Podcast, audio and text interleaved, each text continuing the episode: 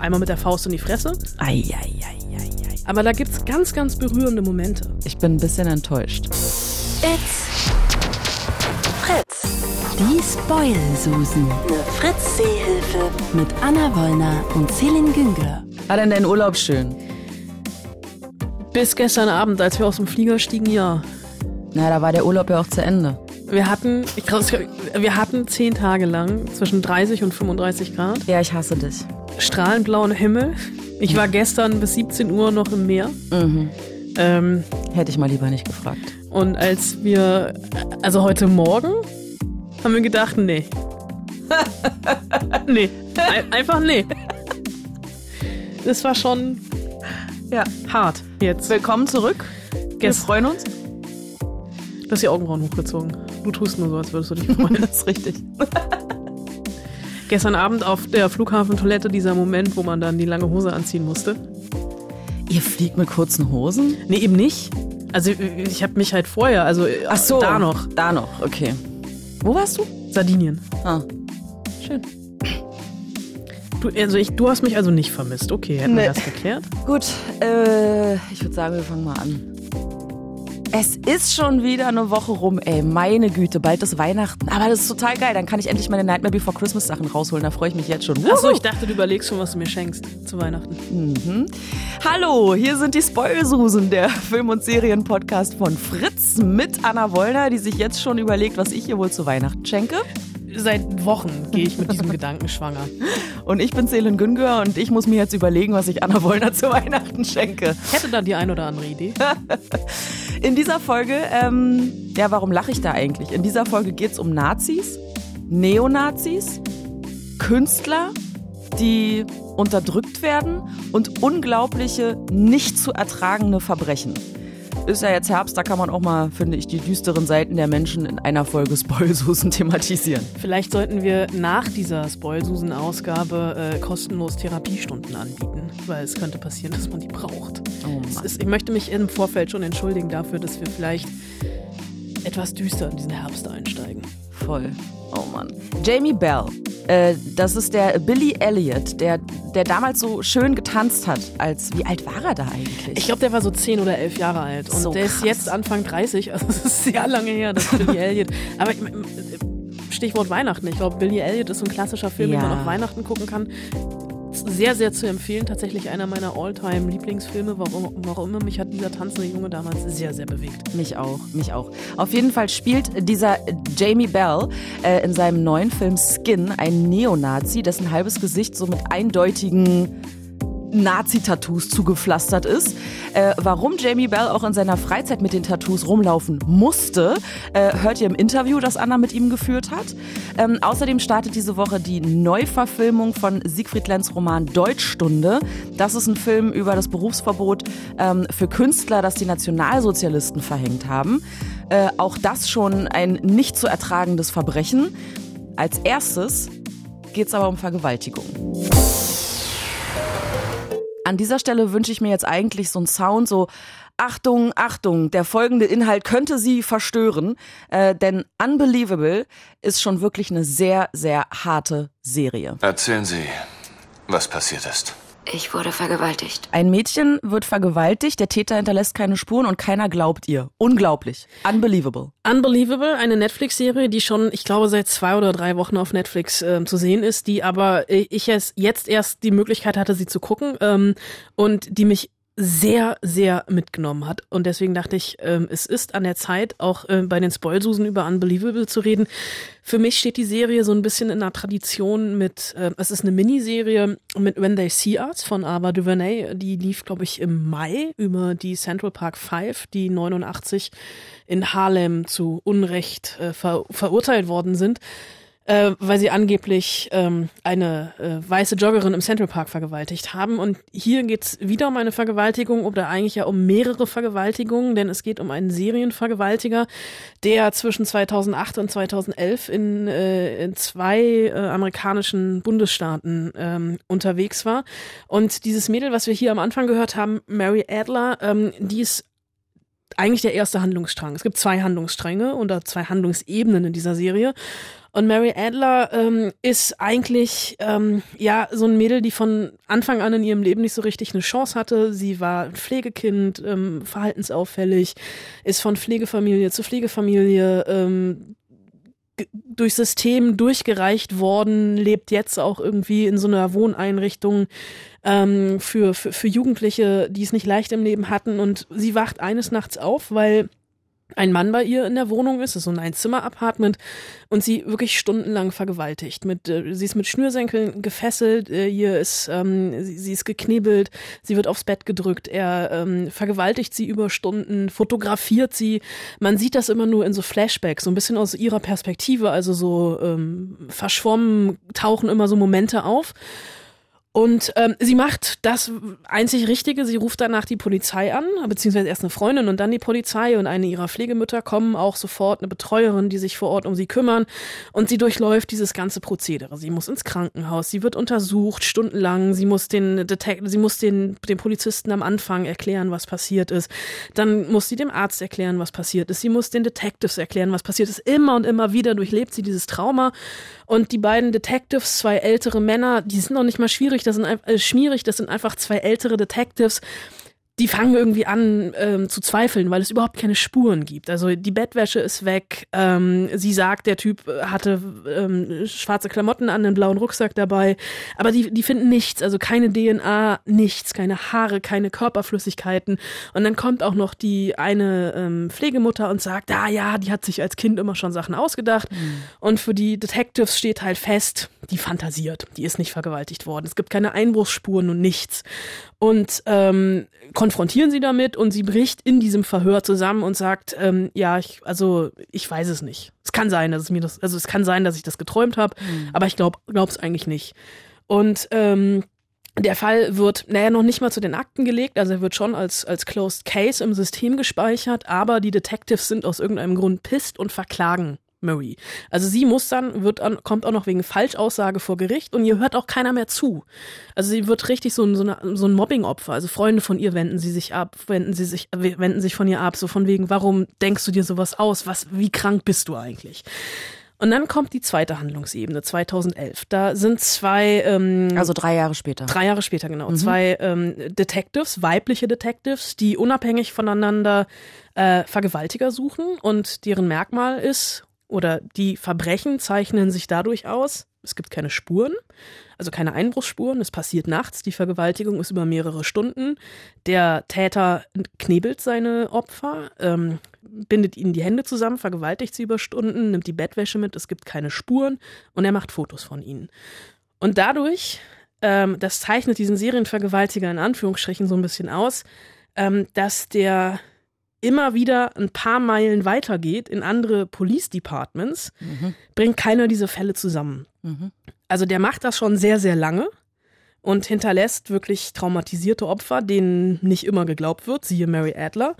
Und dadurch, dass er immer woanders ist, gibt es unterschiedliche Zuständigkeitsbereiche. Und durch einen Zufall ähm, werden zwei Detectives, die unabhängig voneinander ermitteln, ähm, zwei Frauen, auf diese Fälle aufmerksam und machen die Querverbindung und schließen sich zusammen. Und das ist dann eigentlich so die zweite Handlungsebene, nämlich diese Ermittlungsarbeit.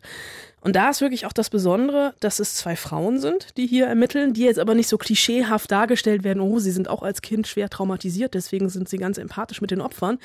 Die sind halt einfach so. Und die haben eine ganz andere Herangehensweise als die beiden männlichen Detectives vom Anfang, die ganz offen auf die Opfer zugehen und natürlich müssen sie das Erlebte immer wieder erzählen, aber die haben halt Empathie. Also die, die fühlen halt mit denen mit und sind auch für die da.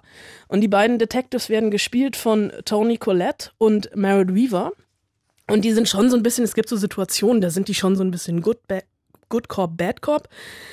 Aber die schaffen es halt wirklich dann zusammen mit dem FBI, diesen Serienvergewaltiger ähm, erstmal zu identifizieren und dann am Ende auch dingfest zu machen. Also jetzt auch kein Spoiler, weil das basiert auf wahren Begebenheiten.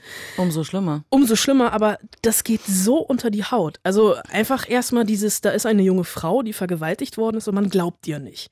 Du siehst aber diese Vergewaltigung. Also du siehst halt diese Flashbacks und die, wie mit ihr umgegangen wird, das ist erstmal unglaublich. Also dieses unbelievable, dieses, dass man, wie man mit Vergewaltigungsopfern umgeht im System. Oder wie Männer mit vergewaltigten mhm. Frauen umgehen. Erstmal, das hat die das sich doch alles ausgedacht. Die hat euer einen an der Schacke. Und dann aber diese Polizeiarbeit zu zeigen, die halt sowas, so einen genuin weiblichen Blick hat. Also die sind die beiden sind total tough, die beiden Detectives. Und die haben auch so Momente, also die haben am Anfang so, natürlich müssen die sich auch mal warm miteinander werden, so Rivalitäten. Aber da gibt's ganz, ganz berührende Momente. Und es ist so großartig gespielt von, von allen Beteiligten, also auch von, von, von Mary Adler, die von Caitlin Deaver gespielt wird. Es ist unglaublich gut geschrieben. Das Konzept hat ähm, Susanna Grant gemacht oder die Serie geschrieben. Die ähm, kennt sich äh, mit Serien äh, generell aus also das, das, das merkt man und das ist einfach, also dieses Interesse für die Opferseite und die Serie spart den Täter eigentlich komplett aus. Natürlich geht es darum, ihn zu bekommen, mhm. aber es geht nicht darum, warum er das macht oder wie er das macht, sondern es geht einfach auch darum, wie diese Frauen den, das, das sind auch Frauen jeden Alters. Also mhm. Marie ist, glaube ich, mit 18 die jüngste und es gibt aber auch eine, eine Rentnerin Mitte 60, die eigentlich in so einem ähm, so einem Frathaus, so einem, äh, so einem Studentenverbindungshaus als Mädchen für alles angestellt ist mhm. und den ganzen Tag von jungen Männern umgeben ist. Äh, die, die ist genauso Opfer. Und das ist unglaublich, diese Serie. Also wirklich, ich habe ich hab die gefühlt im Urlaub am Stück geguckt, weil ich nicht aufhören konnte, obwohl draußen irgendwie 35 Grad und das Meer vor der Tür war. Ähm, das ist so eine Serie, die, die finde ich einfach Pflichtprogramm ist. Wie viele Folgen hat die? Acht. Okay. Also es geht. Also das, die sind zwischen 45 und 50, 53 Minuten. Aber also bei so einer, bei so einer intensiven Serie, sage ich mal, muss man ja dann auch überlegen, also ohne das jetzt zu schmälern, also ich werde sie mir auch angucken, aber man muss natürlich überlegen, kann ich das? Ja. Will ich also das? Also es gibt auch, also ähm, es, es gibt vorher, vor der ersten, ich glaube es ist nur vor der ersten Folge, ich weiß es gar nicht, ob es, ich glaube wirklich nur vor der ersten, nicht vor mhm. allen, diese Triggerwarnung. Also mhm. das halt, also gerade äh, Menschen, die selber Op Opfer sexueller Gewalt geworden sind, ähm, dass hier, äh, das getriggert werden kann. Mhm. Und das ist auch, also das ist auch irgendwie so ein, diese Momente, diese, ja, es sind nicht wirklich Flashbacks, aber diese Erinnerungsfetzen dieser mhm. Vergewaltigung, also sowohl bei Marie als auch bei den anderen, das geht wirklich schon unter die Haut. Und auf der einen Seite, aber auf der anderen Seite der Umgang mit den Opfern von, es sind noch nicht mal die Medien, aber einfach irgendwie so innerhalb der Polizei und dann aber auch dieser äh, Wille, es ist ja nicht wirklich ein Ehrgeiz der Ermittlerin, diesen Fall aufzuklären, was sie auch für persönliche Opfer bringen, aber ohne selber in diese Opferrolle zu bringen. Also die haben halt beide Familie. Ähm, die jüngere der beiden hat zwei kleine Kinder äh, und ist aber trotzdem ähm, ja fast schon besessen, diesen Fall aufzulösen und dieser da, da, wird nichts glorifiziert, also auch der Ermittlungserfolg wird nicht glorifiziert mhm. und das macht die Serie einfach so großartig. Unbelievable heißt sie, läuft schon auf Netflix. Acht Folgen. Ähm, Cook-Empfehlungen, aber mit Vorsicht zu genießen, weil sehr explizit und möglicherweise ein äh, Trigger, ein Auslöser für Dinge, die manche Menschen vielleicht lieber verdrängen möchten oder es noch nicht verarbeitet haben oder es einfach zu krass finden. Zusammengefasst? Zusammengefasst. Okay. Hattest du denn äh, eigentlich auch Gänsehaut bei Deutschstunde? Um, Gänsehaut würde ich es nicht unbedingt nennen, aber das muss jetzt, das soll gar nichts Schlechtes verheißen. Malverbot, Berufsverbot, Essverbot, Trinkverbot. Das Verbot hat mit Kenntnisnahme in Kraft gesetzt zu werden. Ja, so steht's drin. Ich habe mir das nicht ausgedacht. Ich habe das nur zu überbringen. Das Verbot ist beschlossen und ausgesprochen. Ja, aber doch nur in der Hauptstadt, Jens. Mich haben Sie beauftragt, das Malverbot zu überwachen. So. Basiert auf einem Roman, den ich nicht gelesen habe. Äh, deutscher Literaturklassiker, Siegfried Lenz, die Deutschstunde, war damals nach Erscheinen wochenlang auf Platz 1 der Bestsellerliste. Was heißt damals? Ähm, vor sehr langer, vor über 50 Jahren. Okay. Mitte, Anfang der 60er. Mhm. Ähm, Aufarbeitung Nationalsozialismus, aber so ein bisschen verklausuliert. Und ähm, das finde ich an diesem Film wirklich bemerkenswert. Er spielt während des Zweiten Weltkriegs irgendwo in Norddeutschland im Watt, also so eine kleine ähm, Stadt. Dorf, eh, nein, Dorf, also wirklich ein Dorf. Ähm, und es tauchen eigentlich überhaupt keine Hakenkreuze auf. Es tauchen keine sichtbaren Nazi-Symbole auf. Der aktive Krieg findet nur am Rande statt, dass der Bruder der Hauptfigur sich selber in den Arm schießt, um der Front zu entkommen und vom Vater verraten wird. Und ähm, es gibt einen Bomberangriff, wo wir die Flugzeuge aber auch nie sehen. Aber alleine dadurch, dass wir sie hören, wissen wir, dass sie da sind, was das Ganze noch so ein bisschen eindringlicher macht. Ähm, der Film auch wieder mehr oder weniger zwei Handlungsebenen. Ähm, ist eigentlich eine, eine, große Rückblende. Denn der Film geht los, spielt Mitte der 50er Jahre. Ähm, da sitzt der junge Siggi in einem Heim für schwer erziehbare Jungs und muss einen Deutschaufsatz schreiben über die Freuden der Pflicht. Und sein, sein Blatt bleibt leer. Und er rammt sich aber äh, einen Stift in die Hand und das Blut tropft so langsam auf die leeren, auf die weißen Seiten. Mhm. Und er wird dann äh, zum Direktor oder beziehungsweise zum, der Lehrer zitiert ihn nach vorne und sagt, warum hast du nichts geschrieben über die Freuden der Pflicht? Und er sagt, naja, ich weiß nicht, wo ich anfangen soll. Und geht dann auf seine Zelle und fängt an zu schreiben und schreibt sich seine Kindheitserfahrung von, von der Seele. Ähm, sein Vater war damals der Dorfpolizist und sein Patenonkel ein, äh, ein Maler. Und dieser Maler, das haben wir eben schon gehört, ähm, hat von den Nazis ein Berufsverbot bekommen. Und Siggi gerät so ein bisschen, näher zwischen die Fronten ist das falsche Wort, aber er gerät ähm, zwischen Vater und Patenonkel. Der Vater sagt, über, der Maler darf nicht mehr malen. Du hast einen guten Draht zu ihm, geh zu ihm und überwache, dass er nicht mehr malt. Und der Onkel nimmt ihn stellvertretend und malt mit ihm. Aber das passiert auch heimlich alles. Also es ist aber so dieses Ausüben der Kunst und äh, auf der einen Seite und das Ausüben der Pflicht auf der anderen Seite vom Vater. Und ähm, das ist schon total spannend, wie der Film eigentlich auch aufs Heute übertragen werden kann. Also das ist, gibt so ganz äh, viele Momente, der ist unglaublich gut fotografiert ähm, spielt halt wirklich in der Heide und hat immer so bedroht, also ganz, ganz bedrohliche Bilder. Also auch das, was der Maler malt, der malt irgendwie tote Möwen am Strand mit Siggi zusammen. Und diese Möwe steht aber sinnbildlich für den Polizistenvater etc. Und wie Siggi dann auch, also sich an dem Vater äh, abarbeiten muss. Mhm. Das ist ähm, ja schon so die, also die Frage nach diesem Ausüben von Pflichtbewusstsein, der Verantwortung des eigenen Handels im Kontext von Verbrechen. Also wie weit muss ich persönlich eigentlich gehen, wenn ich eine Aufgabe habe, hinter der ich nicht stehe.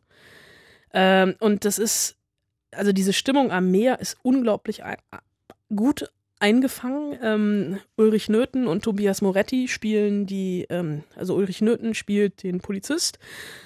Tobias Moretti spielt den Maler und ähm, Regie hat hier Christian Schwocho gemacht. Den kennst du wahrscheinlich. Der hat Bad Banks gemacht, unter anderem. Mhm. Diese Finanz- Serie mit äh, Paula Beer und ähm, ist ein total spannender Regisseur, weil der hat ähm, als deutscher Regisseur in der die in der dritten Staffel von The Crown, die jetzt im November kommt, mhm. ein paar Folgen inszeniert. Und ähm, der hat zum Beispiel auch Bornholmer Straße gemacht und er schreibt immer zusammen oder beziehungsweise er arbeitet zusammen mit seiner Mutter, mit Heide Schwocho. Die ist Drehbuchautorin und in den meisten, also nicht immer, aber ganz oft arbeiten die zusammen. Und das haben die hier auch wieder gemacht. Also das ist so hier jetzt eigentlich ein Historienfilm, also eine historische Literaturverfilmung, ähm, die aber wirklich eine unglaubliche Relevanz hat. Und das merkt man auch. Und jetzt versuche ich ganz galant überzuleiten zum nächsten Film, der eigentlich ja eine ganz ähnliche Thematik hat, beziehungsweise danach ansetzt, weil Skin, mhm. der auch diese Woche ins Kino kommt, von ähm, einem israelischen Regisseur, Guy Nativ. Der ähm, hat, ist ganz anders, spielt in der Gegenwart, also im, im Heute. Und da geht es äh, um einen ehemaligen Neonazi, einen Neonazi-Aussteiger, einen White Supremacist, ähm, der übers ganze Gesicht tätowiert ist. Beziehungsweise nicht über das ganze Gesicht, sondern über den ganzen Körper. Ich höre auf. Woher weiß ich, dass das wahr ist? Wenn ich noch scharf drauf wäre? Dieser Junge von der Kundgebung, geht's ihm gut? Warum willst du das wissen? Weil ich mich wegen dem, was ich getan habe, verdammt scheiße fühle. Das sollst du auch. Ist ein Anfang. Ich habe versucht, mein Gesicht zu verätzen. Funktioniert aber nicht. Jamie Bell äh, spielt hier Brian Whitner, ein ähm, Neonazi-Aussteiger, ähm, den es wirklich gegeben hat. Also der ist äh, basiert auch auf wahren Begebenheiten. Und ähm, der kann oder konnte lange nicht leugnen, dass er Neonazi war bzw. ist, äh, weil er wirklich seinen ganzen Körper überzogen hat mit rassistischen Tattoos. Also so das der Klassiker Blood and Honor über die Brust, ähm, Runen ähm, und kom also komplett, man sieht es schon auf dem Poster, ähm, eigentlich sein Körper ein in Anführungsstrichen Mhm. Kunstwerk. Ähm, und der will eines Tages aussteigen, weil er irgendwie sich verliebt in eine auch ehemalige Aussteigerin, äh, ne, nicht, also in eine Aussteigerin, die auch schon Kinder hat und der wird von seiner Familie, die ihn auch in diese ja, das, da macht der Film sich manchmal so ein bisschen sehr einfach und ist ein bisschen sehr didaktisch. Also das, der wird halt, kommt auch in, in ein Umfeld, ist ähm, auch Pflegekind und diese Familie drückt ihn da so ein bisschen rein, weil die ganze Familie, das sind alles White Supremacists. Und er geht da aber sehr, sehr auf und arbeitet sich da auch hoch. Und sein, sein Werdegang wird eigentlich nochmal gespiegelt an einer anderen Figur, der auch als junger, als Junge da hinkommt und dann das auch einfach alle Stationen nach oben einmal durchläuft, ohne irgendwas zu hinterfragen. Und ähm, der Film heißt unter anderem Skin, weil er halt einfach dieses Problem hat, es ist sichtbar für alle, was er war. Und äh, in über, oh Gott, ich glaube in über 650 Sitzungen wird, werden seine Tattoos weggelasert. Über Jahre. Ich glaube, zwei oder drei Jahre muss er sich wirklich diesen schmerzhaften Prozeduren unterziehen. Ähm, geht dann auch tatsächlich in Zeugenschutzprogramm und lebt irgendwo halb versteckt in Amerika und engagiert sich aber mittlerweile gegen rechts. Und ähm, wenn ich jetzt die beiden Filme direkt miteinander vergleichen müsste, Deutschstunde und Skin, dann ist Deutschstunde für mich irgendwie, obwohl es der historische, anmutende Stoff ist, ein Stück weit der bessere Film, weil Skin es sich manchmal ein bisschen zu einfach macht, ähm, so, so Stationen abhakt einfach, so dramaturgisch irgendwie. Wir haben hier den Neonazi, der macht, der verprügelt ähm, Schwarze auf einer Demo, kriegt Gewissensbisse, lernt eine Frau kennen, will aussteigen, hat ein paar Hürden, über die er drüber muss. Und am Ende ist aber in Anführungsstrichen gefühlt alles gut. Der Film lebt vor allem von Jamie Bell, dem Hauptdarsteller, der wirklich eine unglaubliche physische Präsenz hat, vor dem man bei, also ich hatte irgendwie so, ne, Jamie Bell, da assoziiert man natürlich in erster Linie Billy Elliot mit, diesen 10-, 11-jährigen kleinen, süßen Jungen, der sich in unsere Herzen tanzt und nicht boxt. Und plötzlich hat er Nazi-Tattoos. Und auf einmal hat er Nazi-Tattoos. und das ist schon irgendwie, also der, der trägt den Film schon. Der, es gibt, also Guy Nativ ähm, hat über Brian Whitner schon mal einen Film gemacht, einen Kurzfilm, für den hat er mit seiner Frau zusammen, für den hat er auch einen Oscar bekommen, einen Kurzfilm-Oscar, und er erzählt jetzt quasi die Langversion davon. Mhm. Lief auf der Berlinale im Panorama in diesem Jahr. Mhm. Aber Deutschstunde, obwohl historisch anmutend und wieder ein deutscher Film, der sich mit Nazi-Vergangenheit beschäftigt, trotzdem der bessere Film. Ja, weil er verschlüsselter ist. Also es ist Aha. halt nicht schon wieder so, äh, hier ist der Nazi und hier ist das Hakenkreuz und hier ist die Kriegsthematik, Mhm. sondern der Film, also Deutschstunde geht halt geht halt einen Schritt weiter, weil er halt ähm, vom Offensichtlichen weggeht und viel, viel subtiler ist. Mhm. Und das macht ihn halt einfach. Also äh, Skin ist echt so mit der, einmal mit der Faust in die Fresse.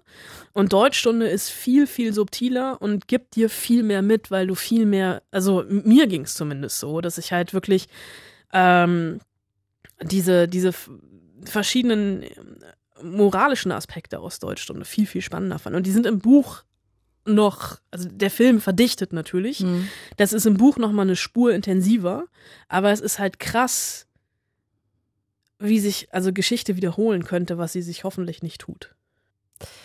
Wenn ich jetzt noch einmal jemanden sagen höre, dass man in Deutschland ja nichts mehr sagen darf und nichts mehr schreiben darf und nichts mehr machen darf, dann flippe ich aus und äh, schicke diese Person in äh, Deutschstunde oder drücke ihm das Buch in die Hand Sehr gut. oder äh, empfehle ihm ähnliche Filme anzugucken, um mal zu begreifen, was Zensur eigentlich wirklich ist. Jetzt hast du Jamie Bell getroffen. Ja. Und er hat dir erzählt, dass er die Tattoos auch in seiner Freizeit getragen hat. Äh, ja, tragen musste. Musste. Ähm, Warum? es ist totaler, also ja, es hat einen ganz absurden Grund. Der Film war relativ günstig. Äh, also beziehungsweise sie hatten nicht viel Geld. Und so Filmtattoos, und das ist krass, also es gibt ja ganz oft irgendwie so Tattoos in Filmen, da siehst du zehn Meter gegen den Wind, die sind aufgemalt und die werden halt jeden Tag neu aufgemalt und die sehen halt einfach aus wie aufgemalte, Mhm. unechte Tattoos. Und das ist hier schon krass, also weil es sieht eben nicht aufgemalt aus. Aber wie haben die das gemacht? Ja, die hatten einen, äh, die waren halt sehr teuer in der Herstellung und die hatten einen ganz krassen Make-up-Artist. Und irgendwann, ähm, das hat halt Jamie Bell im Interview, von dem ich wirklich sehr aufgeregt war, weil ich muss zu meiner Schande gestehen, vor ungefähr 15 Jahren war ich vielleicht ein bisschen verliebt in Jamie Bell. Äh, unter Umständen. ähm, und das ist auch also für mich einer der Schauspieler, also der hat bis, äh, klar, der, der hatte noch nicht seinen ganz großen A-List-Durchbruch. Mhm. Ähm, was ihn aber total sympathisch äh, Mach. macht. Und ähm, ja, der hatte halt das Problem, ne? Wenig Geld. Die Tattoos konnten sie halt nicht jeden Morgen neu auftragen. Und Der musste dann halt auch mal zwischendurch, während der Dreharbeiten, mit diesen Tattoos durch New York laufen und er hat durchaus auch ja, eine interessante Beobachtung gemacht. They're all very expensive, apparently, to produce. Um, and this, we had to produce a lot of them to the point where Die Herstellung der Tattoos war sehr teuer. So teuer, dass ich sie irgendwann nicht mehr abmachen durfte, weil uns sonst das Geld ausgegangen wäre. Ich war also in New York und hatte faschistische Tattoos im Gesicht. Zum Glück konnte ich drin bleiben und musste niemanden sehen. Ich gehe aber davon aus, dass es nicht gut für mich geendet wäre, wenn mich jemand damit gesehen hätte. Verständlicherweise, denn wenn ich jemanden auf der Straße treffen würde, der so aussieht, könnte ich vermutlich auch nicht an mich halten. Erschreckend ist aber, wie viele Leute sowas einfach ignorieren.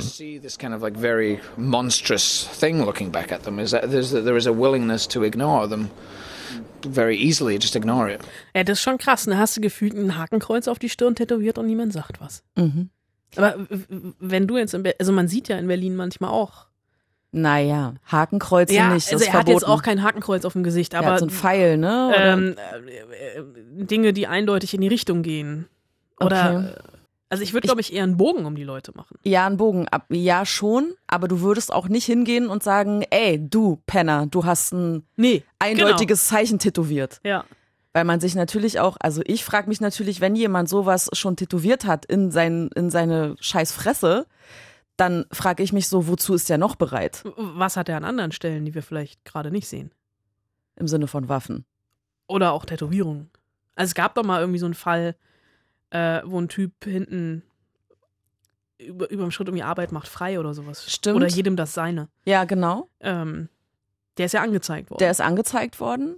Aber man muss sich natürlich auch bei solchen Leuten dann fragen. Also ich meine, das sind halt ganz offensichtlich Extremisten. Und wie weit gehen die, wenn du die halt ansprichst und sagst, ey, du Nazi, hast du eigentlich nur alle Latten am Zaun? Dann hast du vielleicht die Latte im Gesicht. Und Ja. das, also ich glaube, ich würde da, ja, also es ist eine schwierige Frage. Was macht man? Man ist hin und her, es ist Zivilcourage. Was, wie, wie geht man da um? Keine Ahnung. Ich weiß es nicht. Mir ist es noch nie wirklich passiert. Nee, aber das ist auch tatsächlich was, was Jamie Bell sich fragen musste. Also, weil klar, es ist auf der, auf der einen Seite irgendwie mit diesen Tattoos durch New York laufen ähm, und gewappnet sein, dass eventuell doch irgendwas passiert oder das so sichtbar nach außen zu tragen. Klar, es ist nur, es ist nur eine Rolle, aber es ist halt auch einfach eine Figur, die er spielt, die sehr, sehr so auf dem Spektrum konträr zu dem steht, was er eigentlich ist, also selber, was für Werte er vertritt und auch, ähm, ja, wie er erzogen worden ist. I I guess maybe just the way I was raised or the communities that I've been brought up in, but just I find it very difficult to. Es liegt wohl an meiner eigenen Erziehung, aber ich finde es sehr schwer, Leute zu schlagen. Das ist eine Handlung, die nicht ferner von meinen Wesenszügen liegen könnte. Da musste ich über meinen Schatten springen. Und die Erkenntnis, dass kein Weg vorbestimmt ist. Man sieht es ihm heute ja nicht mehr an. Er ist ein sehr netter, umgänglicher, neugieriger, gut erzogener Mann. Sein Leben hätte komplett anders verlaufen können. Genauso wie auch mein Leben hätte komplett anders verlaufen können. Wenn auch nur einer vor knapp 20 Jahren gesagt hätte, dass ich nicht in diesem Tanzfilm mitspiele, säße ich heute nicht hier.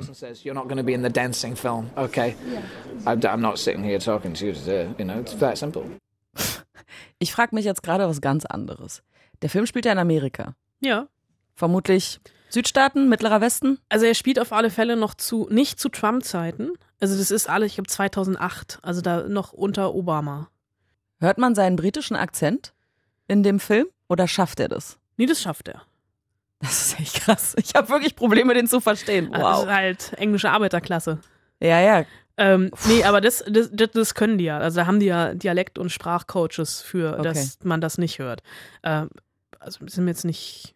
Nee, also das hat er natürlich wegtrainiert. Aber halt schon, ne? Also klar, wie unterschiedlich Leben verlaufen können. Also Ja. äh, auch bei ihm, ne? Also nicht, dass Jamie Bell jetzt Neonazi geworden wäre, wenn er nicht vor 20 Jahren in einem Tanzfilm mitgespielt hätte, aber er hätte natürlich eine ganz andere Karriere gemacht. Also wie sich schon an so, wie, wie heißt das, Weggabelungen, Mhm. die man im Leben. Oh Gott, das klingt so melodramatisch. Aber du weißt, was ich meine. Kreuzung, Danke. klar. Irgendwann muss man sich, man muss Entscheidungen treffen und äh, manche Entscheidungen äh, führen in, in, eine, in eine Richtung und andere Entscheidungen führen in eine andere Richtung. Vielleicht hätte er auch gar keine Karriere gemacht. Genau, also vielleicht hätte er gar keine Karriere gemacht. Als Schauspieler jedenfalls nicht. aber das finde ich auch so ein bisschen das Sympathische an ihm, dass er halt irgendwie sagt, also klar, irgendwie dieses Verwandeln und in andere Rollen schlüpfen und es ist ja hier, also passt es mit dem sich verwandeln ja wirklich, weil er sich wirklich verwandelt Mhm. und das ist schon krass, was er hier für eine Leistung bringt. Aber er sagt halt auch, ne, er hat da ganz klar äh, Vorbilder auch. I think any actor enjoys the sense of departure that you, you get with characters like Jeder Schauspieler liebt das, ganz besonders mit Rollen wie dieser, weil sie so ganz anders ist als ich. Ich habe vorher noch nie in meinem Leben jemanden wie Brian getroffen und ich hoffe, ich werde es auch nie wieder tun. Schauspielerei ist wie regelmäßiges Häuten. Wir ziehen uns immer und immer wieder eine neue Haut über. Christian Bale und Gary Oldman sind da meine Vorbilder. Die machen das jeden Tag. Solche Filme sind ihr täglich Brot. You know, there's obviously heroes of mine, English actors who they, they do this on a daily basis. you know, this is their bread and butter. These kinds of movies. Da hat er sich jetzt natürlich mit den ganz Großen in einen Topf geworfen, ne? Christian Bale, Gary Oldman. Aber irgendwie verzeih ich ihm das. Interessant, dass er da auch von Häuten spricht bei dem Titel Skin. Zufall? Möglicherweise nicht. So, was ist denn jetzt aber mit dem Tanzen? Macht er das noch?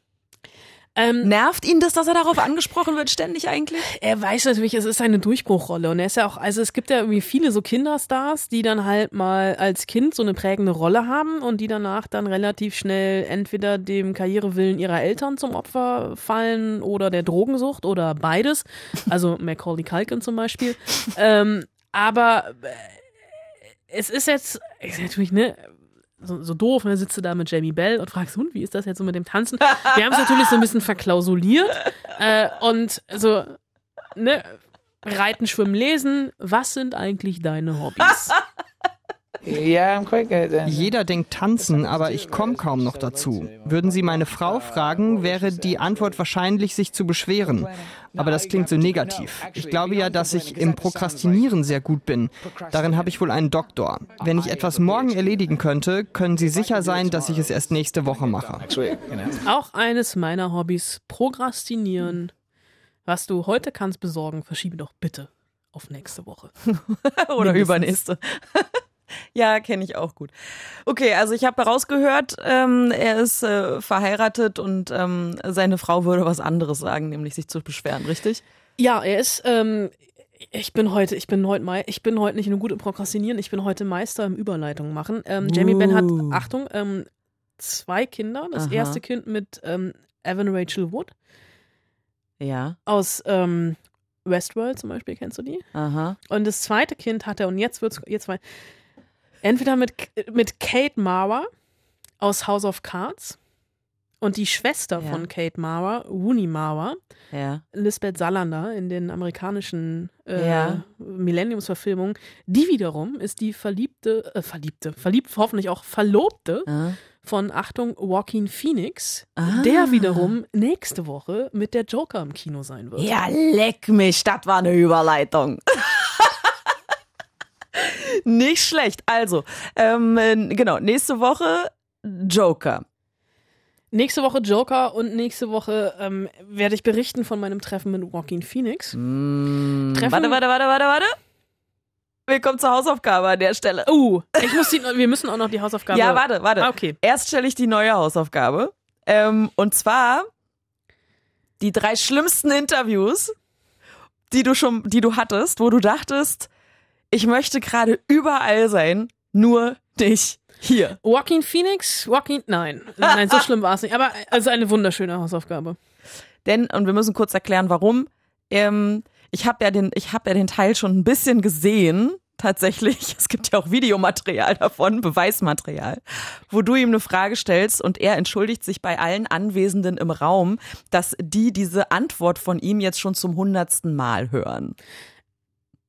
Erzähl ich es jetzt? Oder? Nein. Also, äh, äh, ganz kurzer Tease. Ähm, nicht jedes Interview an diesem Tag sta fand statt. Ei, ei. Okay, also Hausaufgabe, die drei schlimmsten Interviews, wo du dachtest, ich will gerade überall sein, nur nicht hier, in diesem Raum, mit diesem Schauspieler. Jetzt ist dein Laptop schon wieder. Was, was hast du denn da jetzt gekriegt? Warum kriegst du E-Mails während der Aufzeichnung dieses Es war Podcasts? keine E-Mail, es war eine Kalendererinnerung, dass ähm, wir zeichnen den Podcast ja mit Mittwoch auf, dass morgen Tag der deutschen Einheit ist. Ist nicht dein Ernst. Doch, tut mir leid. Aber ich musste ja auch die, den, den anhaben, weil. Ja, äh, ja, komm. Egal. Ja, ja, ja. So, Anna, und jetzt ähm, kommen wir zu, das war jetzt dein Shame-Moment dieser Folge, jetzt kommen wir zu meinem Shame-Moment. Ich weiß nicht mehr, was die Hausaufgabe von letzter Woche war. Ja, ich könnte jetzt an dieser Stelle sagen, ähm, Ich habe mir das Hirn zermartert. Ich, ich weiß es wirklich nicht mehr. wurden vom Hund gefressen, wahlweise vom Meerschweinchen. Aber ich habe die Hausaufgaben gemacht und ich bin wirklich, so- also du hast, ich war zehn Tage im Urlaub und eigentlich müsste ich jetzt nochmal zehn Tage in Urlaub fahren, weil ich zehn Tage lang über diese Hausaufgabe nachgedacht habe. Ich weiß nur, dass sie sehr kompliziert Sie war. war sehr kompliziert. dass ich mir da wieder irgendeinen Schwachsinn ausgedacht habe, nur um dich zu ärgern. Du hast dir sehr, sehr großen Schwachsinn ausgedacht, aber also weil ich ein bisschen stolz bin auf meine. äh, ja, was Also, war denn? wir haben in der letzten Ausgabe über Carnival Row gesprochen. Genau, Ja. Also ich glaube, dass, also ich glaube, Carnival Row war der Auslöser. Okay. Und äh, ich, ähm, nee. es, nee, aber also, Nein, das war doch von vor, vor, vorletzte Folge. also auf alle Fälle, die Hausaufgaben waren, warum auch immer, äh, suche Filme, in denen Licht eine besondere Rolle spielt. Wegen Midsommer. Ach, wegen Midsommar. Ich dachte die ganze Zeit, weil Carnival Row so dunkel war. Aber natürlich, wegen Midsommar. Weil, weil, heller, klar, heller Horrorfilm. Ja. Ähm, ja. Stimmt, mit Licht. Oh, das ist aber eine tolle Aufgabe. Das ist eine super Da Aufgabe. habe ich mich Du- selbst übertraut. Du wirst mich jetzt auch total hassen. Ich habe kein besonderes Ranking. Ich habe also ähm, der erste Film, der mir wirklich total sofort einfiel, ist ein, ein deutscher Film, beziehungsweise ein Schweizer Film, ein Schweizer Regisseur, Tim Fehlbaum. Der Film heißt Hell, passenderweise. Ja. Und ist so ein Endzeit-Thriller. Ich glaube, auf Malta gedreht, ist von 2011 mit, äh, mit Hannah Herzsprung unter anderem, äh, in dem äh, Lars Eidinger, aber der spielt auch in jedem deutschen Film, der zählt nicht. äh, also ich bilde mir irgendwie dunkel, ich meine mich dunkel zu erinnern, dunkel. in Hell, ähm, dass es darum geht, also Post-Apokalypse und du kannst nicht mehr ans Tageslicht. Also das Licht, also Klimawandel und so, es ist so heiß, sobald du rausgehst, verbrennst du sofort. Und das ist irgendwie so eine Gruppe von Leuten, die irgendwie sich versuchen, in dieser Welt voller hellem Licht zurechtzufinden. Aha. Film Nummer eins, ja. Aha. Film Nummer zwei, für den wirst du mich hassen, du wirst noch nie von ihm gehört haben. ähm, ich prahle jetzt wieder mit Aha. meinem äh, anstudierten Filmwissen Ja, na, aus, bist du ja der, hier. Ja. aus, dem, aus dem Studium. Mhm. Das grüne Leuchten von Eric Romer, Liebesfilm aus den Ende der 80, ich glaube 86, wo eine Frau nach Biarritz reist und auf ein Zeichen wartet und es gibt dieses grüne Leuchten, wenn die Sonne im Meer versinkt. Aha. Darauf wartet sie, ne? Das Ah. grüne Leuchten. Ja, ja. Und äh, das dritte, ich habe mir, ich habe auch gedacht, weißt du was, ich bin im Urlaub, ich mach, kümmere mich jetzt nicht um Hausaufgaben. Das dritte ist ein Zitat aus Rambo. Was ist das? Blaues Licht, was macht das? Es leuchtet blau. Ich bin ein bisschen enttäuscht. Was hast du denn gedacht? Die Frau des Leuchtturms wäre. Ich hätte auch Lighthouse sagen können. Film mit Robert Pattinson, Willem Dafoe, der in ein paar Wochen rauskommt. Spielt auf dem Leuchtturm. Was, was bitte hast du dir bei dieser Hausaufgabe gedacht? Na, schöne Filme, wo es um Licht geht, ist doch ganz klar, wo Licht eine zentrale Rolle spielt. Ja, dann sag Sowas mir wie- mal was. Äh, dieser Film mit, Ah ja, den kenne ich. nee, warte. Wie heißt denn dieser Film, der in Alaska spielt? Wo es halt nachts ist und es ist dunkel und dann kommen die Vampire raus. Also die sind quasi dann auch am Tage da, weil es halt einfach nicht hell wird. So finster die Nacht? Der spielt Nee. nicht in Alaska. Nee, der spielt irgendwo in Skandinavien. Ja. Ähm, der zum Beispiel Ich meine aber einen anderen. Ah, schön. Dann mach du doch mal deine eigenen Hausaufgaben. Also du hast die Aufgabenstellung schon vergessen gehabt. Was soll ich denn dann? Ich gucke jetzt nach. Das will ich jetzt wissen. Das ist mit. Ähm, ah ja. Können wir doch alles schneiden. Bis sich mein Browser hier geöffnet hat, dauert sowieso 100 Jahre. Also Alaska. Alaska.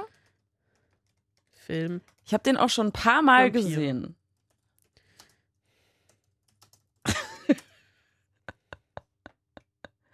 Thirty Days of Night. Ja. Kennst du nicht? Ich hab's mit Horrorfilmen nicht so. Oh. Der ist super. Ja, schön für dich. Der ist wirklich nicht schlecht. Naja, ja, aber das ist dunkel, da geht's doch nicht um Licht. da wo Licht ist, ist auch Schatten. Ja. Ich sag dir gleich, wo Schatten ist.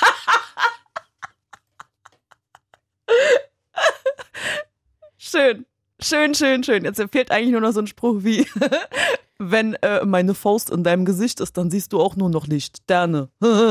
so. Okay, also nächste, nächste Woche dann das tolle Interview mit Joaquin Phoenix. Das Interview, also ich muss ja jetzt hier mal meine Ehre verteidigen. Das Interview war gar nicht so schlecht. Es gibt durch, ich kenne Kollegen, deren Interviews waren wesentlich kürzer als meins. Und natürlich geht's dann auch um seinen Film Joker. Joker, Ja. äh, der nächste Woche rauskommt. Dann äh, gibt es ähm, einen Film, über den wir reden werden, dem Horizont so nah. Ja, da kannst du schon mal Taschentücher mitnehmen. Da geht's nämlich tragisch zu. Traurig. Ja, Herzschmerz. ja. Und dann haben wir vielleicht auch noch eine Serie. Nee, haben wir nicht. Ah ja. Glaub, also, äh, also ich muss, ich muss noch mal gucken, aber es ist immer wieder das Problem. Nächsten Freitag kommt der Breaking Bad Film El Camino. Der ist aber so geheim, dass ihn vorher keiner sehen darf. Da der Podcast ja aber donnerstags erscheint Ja. und wir bisher noch kein, also mein DeLorean steht zwar draußen, aber das Zeitreisen ist noch ein bisschen schwierig, äh, reden wir dann über El Camino wahrscheinlich die Woche drauf. Okay. Oder auch nicht. Mal gucken. Hast du Breaking Bad die Serie gesehen? Nö. Cool. Aber ich, Gott sei Dank. Ja, dann Da freuen wir uns doch alle. haben, kannst, du mir mal, kannst du mir den Film vielleicht erklären? Also ich werde ihn natürlich gucken. ja. Ich habe, glaube ich, Breaking Bad die ersten zwei Staffeln geguckt. Ich frage mich ja, ganz ehrlich, warum braucht es dazu einen Film? Ich weiß, dass viele Fans sehr erfreut sind darüber, aber ich frage mich so, ach nee, komm, die Geschichte war doch zu Ende erzählt. Warum denn? Ich glaube, ich werde den Film einfach nicht verstehen, wird mein Problem sein. Naja, wer weiß, vielleicht machen sie es clever. Ich habe schon ein bisschen was dazu gelesen, aber ähm, wir, wir, wir, wir werden darüber reden. In irgendeiner Art und Weise. Das jetzt waren hier auf jeden Fall die Spoilsusen äh, für diese Woche, inklusive äh, klei einem kleinen Demenzmoment von mir. Ähm, vielen Dank für die Aufmerksamkeit. Liked uns, kommentiert und sagt ruhig weiter, dass Fritz da jetzt so einen Podcast hat, in dem es um Serien und Filme geht. Wir würden uns sehr freuen. Ihr findet uns auf fritz.de, YouTube, iTunes und äh, allen gängigen Podcatchern. Anna Wollner und Selin Güngör sagen Tschüssi! Auf Wiedersehen. Wiederhören.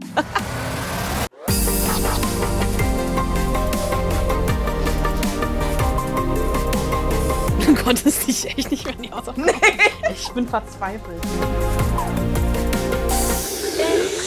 Fritz.